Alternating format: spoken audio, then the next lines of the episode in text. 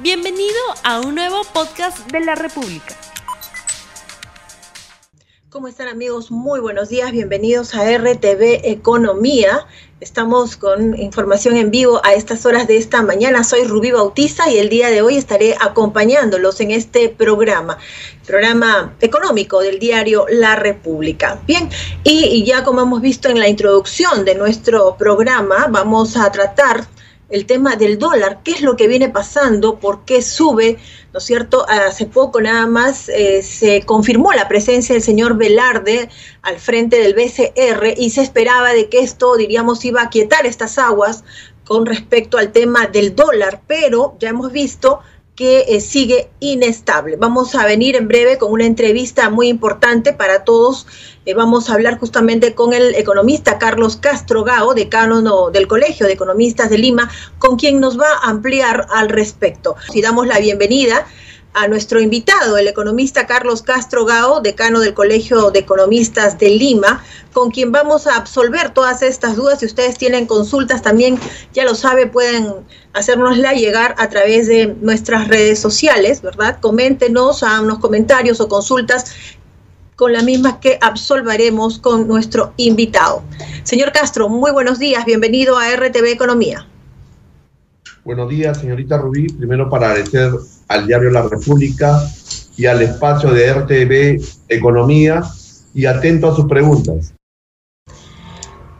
Decíamos al inicio del programa que ante em, la confirmación de la presencia del señor Velarde en el BCR se esperaba ya que no iba a haber, em, diríamos, más alzas, al menos en el dólar, es lo que se decía o se esperaba. O por lo menos que sea más estable el, precio del dólar. Sin embargo, ya vemos en la realidad que incluso ha llegado a 4.11, 4.12 en algunos casos. ¿Qué es lo que está pasando con el dólar? ¿Por qué llega a este precio? Sí, bueno, para ser concreto y aprovechar los minutos, sabemos que en estos tipos de espacios televisivos es ingrato el tiempo. Para empezar, nuestro régimen de, de tipo de cambio eh, lo llamamos, que es un régimen llamado flotación administrada. ¿Qué significa ello? Que la fijación del tipo de cambio se fija de acuerdo a la oferta y demanda de dólares. Y en ese contexto, indudablemente los factores que influyen a la subida del dólar es, por un lado, temas especulativos, y, y este eh, eh, contexto especulativo se debe a varios factores. Uno, la incertidumbre, ahora más aunado que aparentemente se vendría una tercera ola y que afectaría incluso el retraso de la reactivación económica en el país, como también pasa en otros países, y la turbulencia política, incertidumbre que mantiene el país y ojalá que con el, eh, la presentación del gabinete y también con la presentación de la política general de gobierno en lo que tiene que ver en el manejo económico y la relación que va a tener el Ejecutivo con el BCR para buscar no solamente una articulación de la política fiscal, la política monetaria y la política financiera, daremos señales para estabilizar la economía. Indudablemente también ha habido factores externos por cuanto las economías más desarrolladas están en pleno crecimiento económico y la subida de precios es a nivel internacional, ¿no? Eso no lo podemos desconocer, que ha afectado incluso también a la canasta familiar y a este incremento de precios, que indudablemente, acompañado al incremento del dólar, eh, también hemos tenido un incremento de la inflación, incluso sobrepasando al objetivo meta de la inflación, ¿no? Sí, señor Castro, ¿significa entonces que no bastaba con la designación de Franque y la confirmación de Velarde en el BCR para que el dólar se estabilice? Creo que se necesitan eh, más señales de buscar esa estabilidad eh, económica, pero lo más importante, va acompañado a una eh, mayor gobernabilidad. Creo que ahora hemos visto que por muchos años se pensaba que el crecimiento económico estaba separado del, digamos, del ámbito institucional o de gobernabilidad y no es así. Ahora vemos la necesidad de buscar consensos, agendas conjuntas entre el Ejecutivo, Legislativo, para dar señales de gobernabilidad y lo más importante, escuchar también señales de propiciar nuevamente la inversión, ¿no? Y sobre todo la inversión privada, que es la que va a generar empleo y, el empleo más sostenido. Indudablemente, también tiene importancia la inversión pública, pero sabemos que la inversión pública tiene sus limitaciones, ¿no? Eh, ok, al principio usted nos explicaba eh, a qué se ¿cuál es la base, diríamos, del tema del precio del dólar? Y definitivamente rige la ley del mercado, que es la oferta y la demanda. Significa que hay más demanda de dólares en nuestro país en estos momentos. Se habló incluso de fuga de capitales. Así, es. ¿Se está dando esto? Sí, eh, es cierto. Por cuanto sabemos que cuando existe estos, eh, estas variaciones bruscas, el BCR para buscar, eh, digamos, una estabilidad en, el tipo de cambio, interviene en el mercado y en este caso está vendiendo todos los días dólares y ya nos está costando durante lo que va en el año 2021 más de 10 mil millones de dólares y también afecta de una u otra forma las reservas internacionales. Entonces, lo que se busca es dar mayores señales de estabilidad económica con un horizonte de mediano largo plazo, ¿no? Para ver justo que el, mejor manejo de la economía en cuanto a inversiones futuras que necesita el país. Ahora, em, en otro momento también se refirió que eh, la subida del dólar también tiene que ver con eh, situaciones em, internacionales, extemporáneas. No solo se trata en nuestro país, sino a nivel mundial el dólar también está subiendo. ¿Esto significaría que este factor va a ser también temporal? Creo que a un momento todas las economías se van a estabilizar y también creo que se va a estabilizar ese aumento de, del dólar, no solamente con relación a nuestra moneda, sino con otras monedas, tanto en, América Latina, con las monedas también con el, eh, el euro, ¿no? Entonces, creo que eso sí, somos conscientes que a un momento se va a estabilizar, pero en el caso peruano también va a ayudar a que incluso eh, pueda bajar el dólar con unas señales más de certidumbre y lo más importante, que nuevamente se genere confianza con los agentes económicos. Creo que por ahí va la ruta más correcta en el manejo económico del país. Eso no significa que sí somos claros que necesitamos cambios, ¿no? En, un, en una política fiscal más eficiente, más distributiva, por lo cual también buscando eh, con responsabilidad ese manejo de política fiscal, se van a necesitar mayores ingresos fiscales y, eso no lo podemos eh, desconocer. Es decir, el Perú está bajo en la tabla en cuanto a presión tributaria y necesitamos generar mayores ingresos tributarios. Y eso lo tenemos que hacer también con responsabilidad. ¿Cómo lograr mayores ingresos tributarios, economista? En el corto plazo ya lo ha anunciado el gobierno es de aprovechar este momento eh, favorable para el Perú con el aumento del cobre y de ponerse de acuerdo con las empresas ¿no?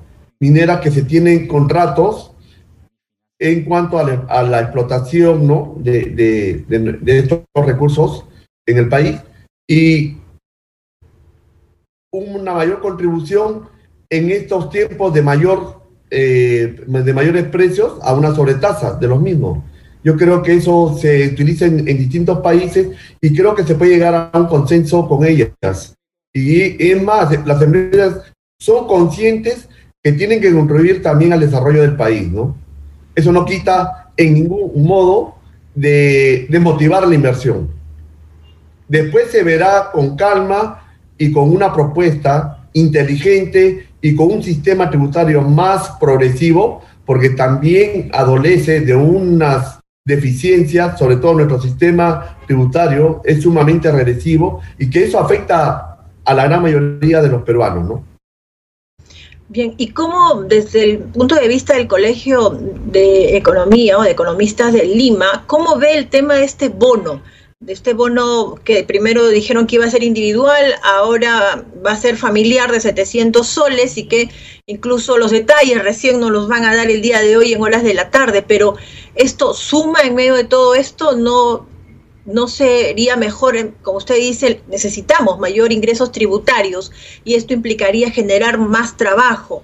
Em, ¿Están de acuerdo con la entrega de este bono? La posición del, colegio siempre ha sido sumamente responsable y de contribuir a las estrategias, sobre todo en materia económica. Sabemos que es necesario atender como prioridad a la población más vulnerable y que ha sido afectada producto de la pandemia. Si bien cierto, va a ser necesario la entrega del bono, pero primero corregir la deficiencia que hemos tenido en el 2020, señorita Rubí. En cuanto a la focalización, en cuanto a la distribución, que ha habido una serie de deficiencias, ¿no? Es más, en algunos casos ha sido producto también de mayor de mayor contagio. Hemos visto las colas. Imagínense que Lima, que es la ciudad con todos sus contrastes, la más desarrollada del país, hemos tenido una serie de inconvenientes.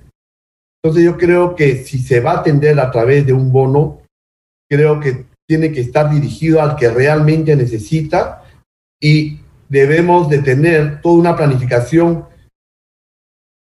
¿Cuánto se le va a entregar? Si va a ser un bono a nivel de familia, y qué monto sería el más adecuado a fin que le permita en, en ese tiempo que le pueda, digamos, satisfacer sus necesidades básicas, es cómo enganchar también por lo menos a programas de empleo temporal y después, indudablemente, el empleo más ideal es la que genera el sector privado porque es el empleo más sostenible en el tiempo, ¿no?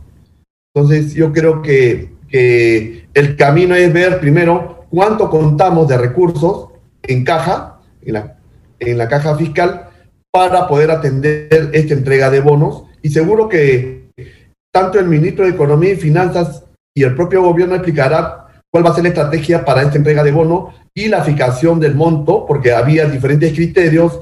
En un, primer, en un primer momento se habló de un bono a nivel individual, ahora están hablando de un bono a nivel familiar falta definir, o sea, da la impresión de que en el camino todavía están viendo la fórmula adecuada. Es muy importante lo que usted acaba de decir respecto a este padrón, ¿verdad? Tiene que primero ser bien depurado y llegar realmente a las personas que sí lo necesitan. Sí, porque se ha visto casos que personas que están en planilla indirectamente eh, en sector privado, público incluso, han recibido los bonos, ¿no? Desconocemos con qué criterio han podido ser beneficiados. Y lo hemos visto en diferentes programas periodísticos, eh, tales hechos, ¿no? Bien, eh, señor Castro, respecto al tema del dólar, vamos a volver ahora aquí. Hay mucha gente que, bueno, está preocupada definitivamente todos por esto, por esta alza. ¿Y qué hacer? qué hacer, comprar dólares en este momento es lo más adecuado, em, tengo deudas en dólares, ¿qué debo hacer? ¿Comprar ahora o esperar todavía eh, que llegue la fecha en la que se culmine mi, pago para recién ahí comprar los dólares? Le agradezco ese interrogante y recogiendo esa, esa mirada del ciudadano de a pie, sí, es más, incluso esta situación de incertidumbre ¿no? y, y de especulación eh, entre comillas, caemos todos, tanto el ciudadano de a pie que tiene posibilidad de comprar, ¿no? Cierta cantidad de dólares, como hasta el propio empresario, ¿no? Es más, eh, en el caso de, cuando se lanza estos programas de Reactiva Perú y los FAES, muchos de estos eh, beneficiarios, ¿no? Que fueron empresas, en vez de destinar estos recursos a mantener la cadena de pago y el empleo, eh, hemos visto casos que más se han dedicado al tema especulativo, ¿no? Aprovechando estos créditos tan fácil y sobre todo a baja tasa de intereses. Entonces, no podemos desconocer también esos sucesos.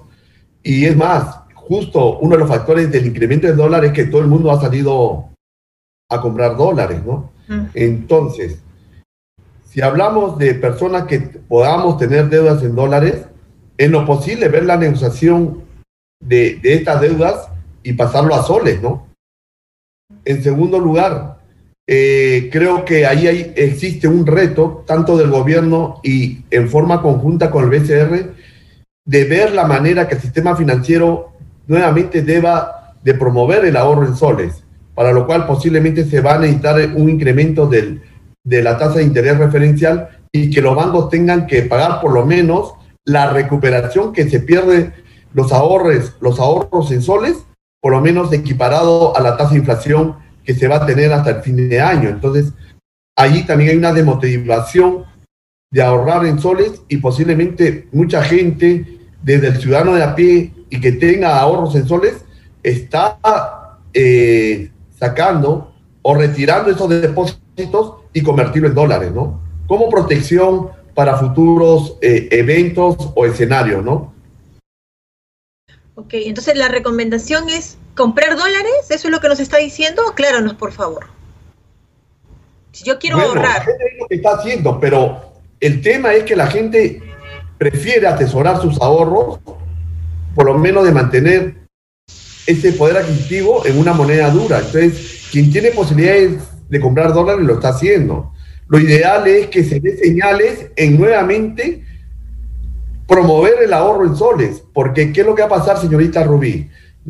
Creo que sería no dable regresar a esos tiempos que para hasta comprar un televisor, un artefacto, ¿no? Una computadora, una laptop, los precios estaban en dólares. Y eso no ha sido muy lejano. Y creo que eh, esa situación no es buena para la economía del país, ni para el consumidor, ni para el ciudadano. Ese es el mensaje que digamos para aclarar algunos puntos. Sí, le escucho, señorita Rubí. Sí, totalmente de acuerdo. Solo una aclaración. Eso es lo que está pasando y es lo que se espera, ¿no es cierto? Que se den señales claras para que el, el sol otra vez vuelva a recuperar, ¿no es cierto?, su fortalecimiento y la estabilidad de la moneda extranjera aquí. Pero la recomendación de ustedes es, yo quiero ahorrar, ¿compro dólares o no? Por la situación, por la situación que estamos pasando, la gente es inteligente la gente sabe que, ahorrando en soles no va a ganar y es más, va a poder perder, ¿no? El poder adquisitivo que tenía al comienzo de año y lo va a seguir perdiendo, ¿no? Porque se está devaluando nuestro sol. Entonces, indudablemente la gente va a recurrir a por lo menos atesorar en una moneda mucho más estable, que es el dólar, ¿no? ¿Y usted lo recomienda? Lo hemos vivido. Lo hemos vivido. Ahora, el tema es cómo nuevamente a retomar a través del sistema financiero, promover nuevamente los ahorros en soles. Y la única manera es de que paguen una mayor tasa de interés. Las tasas de interés que pagan a los, a los ahorristas, es más, en plazo fijo, para dar un, ejemplo casuístico, en estos momentos los ahorros a plazo fijo están perdiendo con relación al incremento de, de la inflación. Entonces, indudablemente demotiva mantener los ahorros en soles. Ese es un reto que debe asumir en forma conjunta el nuevo gobierno y también con el BCR, porque sabemos que quien maneja la política monetaria en forma autónoma es nuestro Banco de Reserva, entonces Central de Reserva, y en buena hora que se dé estas señales que mantener a Julio Velarde por la experiencia, la solvencia y el reconocimiento internacional que tiene nuestro presidente del BCR y seguro que renovarán parte de, del, del directorio y estoy seguro que también harán las correcciones necesarias en la política monetaria, ¿no? Pero es fundamental nuevamente ver con el sistema financiero qué estrategia se va a seguir para motivar nuevamente los ahorros en soles. Así es. Bien, ya realmente el tiempo nos quedó cortísimo. Eh, le agradecemos su participación en nuestro programa, señor Castro. Eh, sus recomendaciones finales, por favor, para el público que lo está viendo, muy breves.